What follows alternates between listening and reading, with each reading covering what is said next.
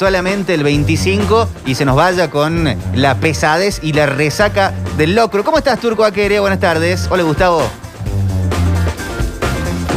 Ahí está. ¿Qué tal? ¿Qué tal? Buenas tardes, buenas noches, buenos días. Justo había muteado el teléfono entre que sí, que no en un momento y me, me quedó con la línea roja recién. ¿Cómo les va? ¿Bien? Bien, todo genial, todo genial. ¿Cómo pasaste el 25? Vos habías locreado de almuerzo, de cena. Sí. ¿Habrá sido más liviano el tema? Eh, no, anoche comí ravioles. Ah, bueno. Eh, ravioles, pero los comí eh, ni fritos ni hervidos. Un punto intermedio. Ahí está, pocheados. Es que- casi. No sé cómo sería. Yo, eh, mira, aprendí en un momento a hacer las giosas de esta comida oriental, viste, que está hecha con carne de cordero. Es como una empanadita muy chiquita. Ajá. y que y la pones en una sartén con un poquito de aceite, muy poquito, y la vas dorando. Y después le vas agregando agua para que se hidrate la masa. Y las estoy, estoy cocinando últimamente los ravioles de esa manera y los añolotti también, panzotti, todo ese tipo de relleno de. Lo estoy haciendo de esa manera. Toma qué rico. Yo lo crié a la Y noche. ah, pero pará, el detalle es que lo termino de comer con salsa de soja, con eh, de- el verdeo, bien chiquito. Sí, ahí está, muy Nada bien, más, muy salsa bien. de soja y verdeo. Lo- ni bien lo sacás del sartén, con, obviamente ya hidratado, muy caliente, y le pones unos cucharones arriba y lo comes. Es excelente, exquisito. Ahí estuvo toda la receta. Yo lo crié a la noche, se me fue la mano, dos platos que me dejaron liquidado. No pude ni, ni, ni llegar a la mitad, ni, ni a superar la primera copa de vino. Me fui a dormir. Aparte cenamos muy temprano, cenamos tipo ocho y media. Y Ah, me, muy temprano. me dormí antes que arrancar el partido de talleres, me desperté a los 10 minutos. Y lo pude ver Ah. ahí como con un ojo y, y- y nada más. Ocho Eh, y media cenaron, muy cenamos temprano. muy temprano, cenamos muy temprano, qué sé yo, nos mató, nos mató el, el- el Tremendo, locro. Eh, y el encierro te lleva a generar planes. Bueno, comamos, ahora qué vamos a hacer. Ahora. Adelantemos la el tiempo. Eh, estamos hablando de cosas ricas, sí, para hablar de cosas ricas. Es un lujo conectar con el Capitán Gullo. Estrenamos eh, columna la semana pasada y fue un bombazo hablando de vinos y los vinos nos llevan hacia otros lugares. ¿Cómo estás, Seba? Buenas tardes. Buenas tardes. ¿Cómo les va? Bien, todo genial. Por Excelente. veo, el turco. Sí, sí, el ¿Eh? turco. El turco es gran cocinero, gran degustador de cosas ricas. Ah, sí, sí, bueno, es que hay que probar siempre. En el arte culinario el mundo es muy grande y bueno, yo siempre me baso en la antigüedad del mundo, ¿no? Y cada uno en un momento comió lo que más cerca tenía y con los recursos que tenía. Entonces eh, voy probando. Exactamente, exactamente. Recuerdo haberlo visto el turco en una publicidad de, un- de una escuela de, de cocina, ¿puede ser? Tirando Sí, por supuesto. En una, en una plancha de... de- Muy bien, turco. Sí, que hubo una campaña en esa época, tuve mayor imagen, eh, justo eh, la imagen se repitió durante un par de años y tuve más imagen que la sota en gobernación, es impresionante.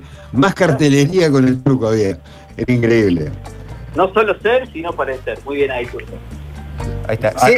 Sí, disculpa, no, disculpa, eh, ahora que hablamos con el capitán eh, y que esto están haciendo así muy abajo y que yo vengo hablando hace rato, bueno, Víctor también, ¿no? Venimos hablando hace rato de vinos, maridajes.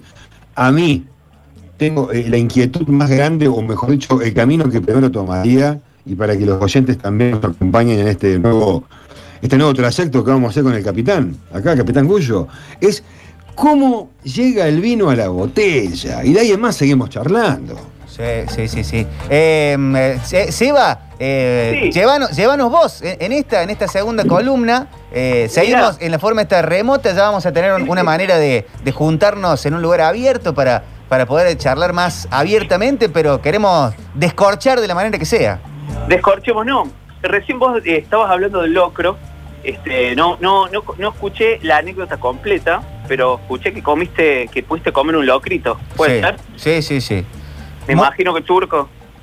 Eh, Turco, yo lo, también comí ayer al mediodía. Turco lo almorzó, yo lo cené, se me fue la mano, dos platos muy cargados eh, en, en una cena temprana que me llevaron directamente a la cama. Bueno, el, el vinito, el vinito que se dice que, que marida, y, y hablando de lo que dijimos el miércoles pasado de las cuestiones de maridaje, el vinito que mejor le va al locro, según dicen, es el Tanat. No sé si, Ah. si probaron, si alguna vez escucharon hablar de esa, Sí, esa sí. cepa. ¿El Tanat Bueno, más, el Tanat es el más salteño? Sí, Claro, es, una cepa, es una cepa francesa que se da muy bien acá en el norte y bueno, tiene todas esas características que hablamos la otra vez de, de los vinos del norte por la amplitud térmica. este, justamente se llama Tanat por su, su condición de tanino fuerte, que es lo que dijimos que le da esa astringencia y esa fuerza al vino, Sí. ese color y esa cosa de labios y, y dientes manchados. Este, y bueno, si tuviéramos que, que hacer una recomendación, yo siempre hablo ¿no? de esta cuestión del chamullo y el vino, ¿no es ¿cierto? Que hay mucho de verdad, mucho de juego y un poquito de chamullo que apoya al, al juego, ¿sí? Chamullar sobre el vino también apoya al, al- al juego. Porque lógicamente que te puedes comer un locrito con cualquier cosa, con un malbec, con, con cualquier tipo de, de uva. Pero si tenemos que, que hacer ese chamullo y jugar, es llevar a la mesa a ese locrito, esa empanada frita, que son sabores intensos, fuertes, in- bastante invasivos, este, contrarrestarlos o maridarlos o acompañarlos con un, con un tanat. Así que ya para la próxima, este, ya, ya saben qué, qué vinito pedirse. Claro, esa, esa era la que iba. Seba, eh, quiero hacer un paréntesis en, Sí. en- en la columna para preguntarte por la actualidad del rubro gastronómico, de tus restaurantes, de tus bares, en esta Sí. semana que ojalá sea corta como se planea, pero viste, siempre está esa, eh, eh, esa forma de no saber porque el, virus te lleva por delante, pero ¿cómo están en esta actualidad? ¿Cómo están en estas semanas? Mira, este, cada vez que nosotros nos tocan estas, estas situaciones como la de estos nueve días, para nosotros son lapidarios. O sea, no hay otra forma de, no hay otra forma. Es como, no sé, yo llego a los bares y, y tratamos de tener la, la cabeza en alto y, ser positivos y comunicar que hacemos delivery y hacemos esto y nos ponemos a hacer cócteles envasados, esto, pero, pero la realidad es lapidario, es tener 10 días de facturación casi en cero. Este, la verdad que los locales que tienen la posibilidad de, de vender en delivery quizás son locales que ya lo vienen trabajando, locales que ya tienen un producto adaptado a ese, formato comercial, que no es tan sencillo, no es de que de golpe... Yo siempre, es como que, que le decía la otra vez un periodista amigo que me decía, pero che, ¿cómo, ¿cómo puede ser que no se puedan reinventar? Y yo le digo, es lo mismo que yo a una producción de un canal de tele o de radio grande, con mucha gente y demás, yo le diga que de un día para el otro tienen que hacer un blog. Al otro Sí. día, che, mañana a la mañana no sale el programa, sale un blog y tenemos que comer todos de ese blog. Y va a ser muy difícil reinventarse en 24 horas. Entonces, lo que nos pasa a nosotros, los, los- los gastronómicos, básicamente es que cada vez que nos cierran, ya sea que nos cierran mitad de día o todo, bueno, es pérdidas que eventualmente a fin de mes tenemos que ir a, buscar recursos para paliar los gastos que no cesan, porque esa es la otra cuestión, que los gastos no cesan. El Estado ah, eh, colabora y ayuda en cierta parte con alguna parte de los sueldos, ¿sí? pero que termina siendo una porción muy, muy minoritaria en, en la estructura de gasto general. ¿sí?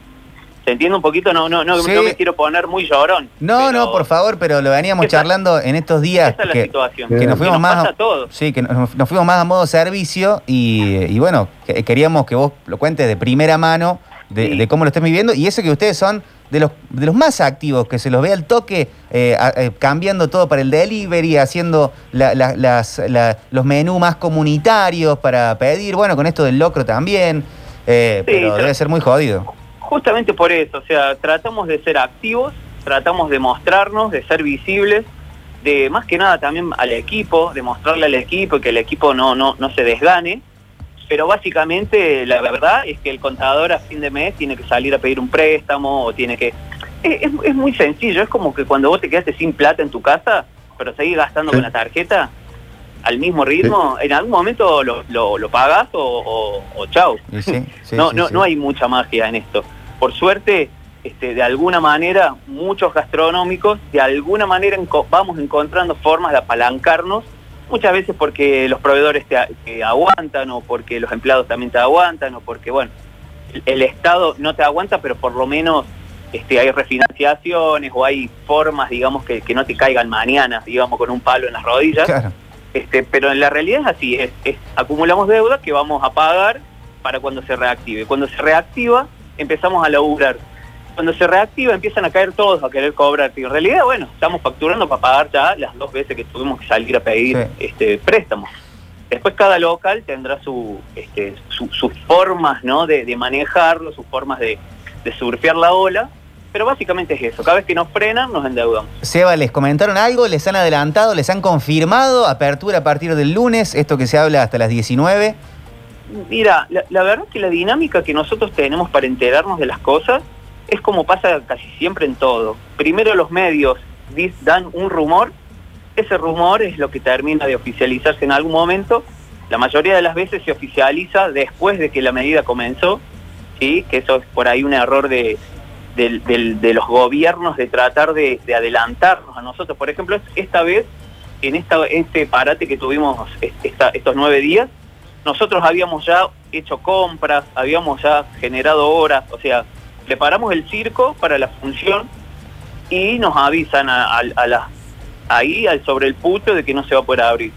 Cosa que nos, nos doblemente eh, perjuicio para nosotros porque por ahí sí, si te lo adelantan con unos días de anticipación, te lo regulan con dos o tres días de anticipación, uno ya se prepara y no, no genera los gastos, más allá de que igual te vas a endeudar, porque todo, todo el gasto fijo sigue corriendo sin parar, no frena nunca. Pero bueno, uno puede, puede evitar, no sé, abrir, pinchar algunos barriles, los que tienen cervecerías, comprar este, carnes, frutas y verduras, huevos, o sea, nos, en estos años nos cansamos de dividirnos verduras y cosas y carnes entre mm. los empleados y demás, porque te frenan un día o vos haces una compra para laburar ocho horas y de golpe te dicen, no, hoy se labura cuatro. Bueno, entonces, nosotros hace ya 14 meses que venimos así y bueno, a esta altura ya somos ninjas negros de, de, la pandemia, digamos. Somos justamente un rubro, yo, diría el más castigado, este, el, más fácil de, castigar eh, y el más controlado, que es, como una contradicción, porque estamos estamos en plena luz en Güemes somos tres manzanas, o sea, con una sola persona que vaya por noche hablando con cada encargado dueño, ya podría tranquilamente hacerse una cobertura de la zona. Este, y, por ahí el problema se da mayormente en otros lados. Nosotros lo vemos, lo ve todo el mundo. O sea, uno va habitualmente iba al parque y había en el parque había no había no hay protocolo digamos por cuestión lógica la gente hace lo que quiere y muchas veces Seba viste se le pone más foco a a, los gastronómicos que no respetan las cuarentenas, o viste, sale en todos lados un video de un boliche en Carlos Paz que tenía que armar mesas para eh, tener los protocolos al día y terminó en una fiesta tremenda, pero eso replica mucho más que el caso de ustedes, que son cuatro o cinco bares, restaurantes que tienen protocolos, yo soy testigo de primera línea de cómo, los cumplen. La que somos la gran mayoría. Nosotros los, gastronómicos que estamos en varios grupos, este, que estamos este, muy activos en, comunicarnos, en contarnos. Hoy con las redes sociales, con los celulares, sería muy fácil determinar este, qué lugares este, visiblemente no, no cumplen o si cumplen. De hecho, en el caso particular mío, hasta los mismos equipos de trabajo, por una cuestión también de, preservarse ellos, son más, este, controlan más que nosotros mismos los dueños, digamos. Es como, este, te diría que, que ellos mismos son los, los, reales artífices de que los protocolos hayan sido un, éxito. De, digo, en este contexto donde entendemos que hay una pandemia y demás, pero también entendemos que deberíamos poder ser civilizados y tratar de que trabajemos todos un poquito. Esa es la cuestión, ¿no? Yo no soy nunca en nada de, blancos y, negros, de hecho lo vamos a hablar ahora que, que quería que hablemos un poquito de vinos naturales o vinos, vinos orgánicos, etcétera este, no existen los blancos y los negros en esto, ¿entendés? No existe River Boca, peronista radicales. acá existe familias que trabajan y que viven y que, quiere, que, que necesitan un ingreso y, existe un Estado que por ahí, y, la gente, que por ahí tendremos que concertar todo. Yo nunca me saco de la discusión, lógicamente. Concertar, concertar un poquito de, che, aceptamos laburar muchas menos horas, muchos menos días no nos quiten a cero, porque si nos quitas a cero, yo no tengo forma de, darle, de, pagarle el sueldo, y no solo pagar los sueldos, sino seguir con la rueda comercial y la rueda de pago que incluye a miles. Eh, en Córdoba yo no, no, no te quiero mentir, pero somos un rubro de 5.000, 6.000 personas y 10.000 si hablamos de, los proveedores y demás. O sea, hay todo una una cuestión que no tiene que ver con la noche, como se le dice, como si la noche fuera este, la, culpable. Es una cuestión de organizarse. Che, se trabaja en algunos rubros, a veces otros no, que se, que se, que se modifique, que algunos, que hasta cierta hora que se pueda, ¿no? El cierre total es este, me parece que una, es una cuestión muy alevosa. No, y te mata económicamente y la cabeza también. Eh, volver a cerrar, volver a, cosas que se vinieron viviendo durante el año pasado, eh, y que ahora tiene el agravante de lo más jodido que es el virus por un lado y lo flaco que ha quedado más todavía un estado que ya no tiene para ATPs, para eh, cosas que por ahí estaban el año pasado que ya no Seguro. alcanzaban y ahora hay menos todavía. Seguro, seguro. Por eso a mí me parece que la, el, el secreto, y sin, sin ánimo de ponerme en- en- exento de nada, pero digo, como colaboración es, este, tendremos que haber educado más y no tanta tanta restricción, porque la, la verdad, mira, yo vivo en Nueva Córdoba, Vichy, y yo me yo los días de restricción me vuelvo a casa caminando este y, y está lleno de fiestas Sí. y de gente, pero no fiestas de miles de personas, grupos de amigos que salieron de los bares porque los eché, sí, porque les dije, chicos, se tienen que ir a las 12 menos cuarto, y están, no- nadie se va a dormir. Va a un departamento. Entonces, se van a un departamento, se, eh, se van a un auto. Este, de hecho, el viernes, el viernes último que pudimos trabajar, que yo estuve acá en apartamento con el equipo, estaban todos bastante tristes y demás, cerramos y nos vamos, y cuando me voy, estuve hasta las 3 de la mañana escuchando una fiesta abajo, en la calle, claro. en la Obispo Oro, este, al lado de, los capuchinos, dos autos con música y gente afuera. Entonces es como subreal. Para los gastronómicos que somos los que nos privan de, de cuajo, es, es irreal que, no nos dejen trabajar cuando la gente lo mismo sale, lo mismo se junta, lo mismo, porque yo opino que la cuestión no está en cerrar de cuajo un lugar, ¿sí? sino el, bueno, che, ¿cómo, ¿cómo nos organizamos? ¿Cómo controlamos más? Claro. Cuando arrancó la pandemia se controló muchísimo. A nosotros nos llegaron a controlar 10 veces un día. Venía tribunal de falta, a los 15 minutos venía habilitación de negocio, a los 15 minutos venía el COE, a los 15 minutos venían los chalecos celestes, a los 15 minutos pasaba de vuelta el COE. Entonces, si, si se pudo hacer ese momento de control, yo creo que se debería poder hacer un esfuerzo para que ningún rubro se quede sin mover. Este, nosotros eh, como dueños entendemos que no vamos a, que no vamos a generar plata, que no vamos a ganar plata, quizá nos seguimos endeudando, nosotros venimos de años de, de endeudarse por una cuestión lógica de, un país desregula- desregulado de los costos, pero lo, lo peor no está tanto en eso, sino en, en el hecho de no poder este, afrontar este, más que nada este, este gasto diario y esta cosa que de, de muchas personas que viven del día a día también.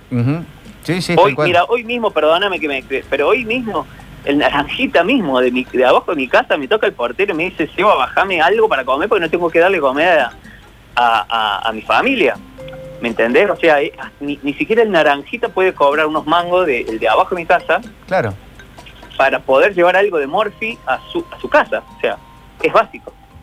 Sí, sí, sí, impres- impresionante. Aparte la frustración de eso que vos decís, que vos eh, eh, aceptas las restricciones porque compartís la, por ahí la necesidad o el momento, la emergencia sanitaria, pero después ves que no se cumple por la, la falta de controles que hay. Eso que vos contás, de vos cerrás el bar y después siguen las fiestas en un domicilio privado. Entonces la idea de no juntar gente, de la circulación, de la, de la reunión social sin protocolos, menos se cumple todavía. Claro, claro. Es que por ahí pasa el problema. Nosotros desde el primer día, que los gastronómicos desde el primer día nos pusimos a disposición, no, estamos exentos de nada, pero cuando veíamos que eh, pasaban miles de cosas, pero el demonio era un bar que tiene, Vichy, un bar mediano tiene se- 50, 60 personas adentro. Un bar grande tiene 120, un, bar enorme como debe haber muy poquito tiene 300 personas. Pero un bar típico, un bar normal, tiene 60 personas adentro. Y con protocolo menos. O sea, estamos hablando de una cuestión muy controlable adentro de un bar, muy visible. ¿Sí? Pero bueno, qué sé yo, yo mm, este, un poquito lo, Sí, lo, lo que tengo sí, para, para aportarte es, es esa mirada, que espero que, no sé, que, que sea un, granito más de arena de opinión de, la situación. No, Sebas, que nos encanta y por eso también en, en- esta segunda columna, teniendo en cuenta la actualidad, eh, queríamos usarla para, para que vos cuentes cómo lo están viviendo y justamente esto que venimos charlando, de vinos y de delicias. Podemos ir eh, la próxima semana cuando ya ojalá estén activos trabajando, armando la- las catas a ciegas y, y todas las cosas que, que le ponen tanta creatividad, tanto ingenio, tanta pasión, tanta inteligencia y tanta idea comunitaria que, que Sí, tienen sí. ustedes que es admirable.